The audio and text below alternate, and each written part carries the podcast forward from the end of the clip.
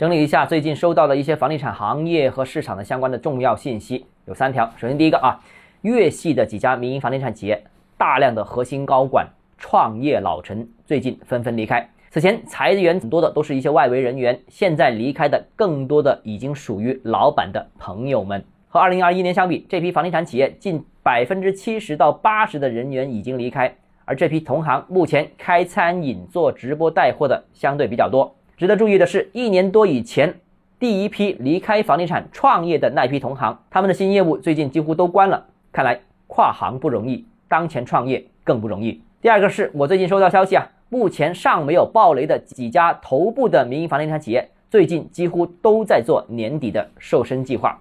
有哪几家呢？太容易猜了，裁多少元呢？看看今年总共拿了多少地就知道。分支公司如果今年一块地都没拿的，一定裁。第三个是。最老牌的头部，我最崇拜的房地产企业，最近也传出了资金紧张的状况。这不是瞎传了，而是其某城市公司已经出现了拖延付款，甚至合作方上门追讨的情况。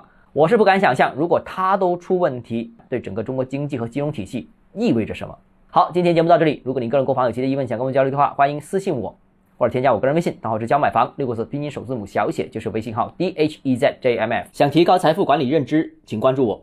也欢迎评论、点赞、转发。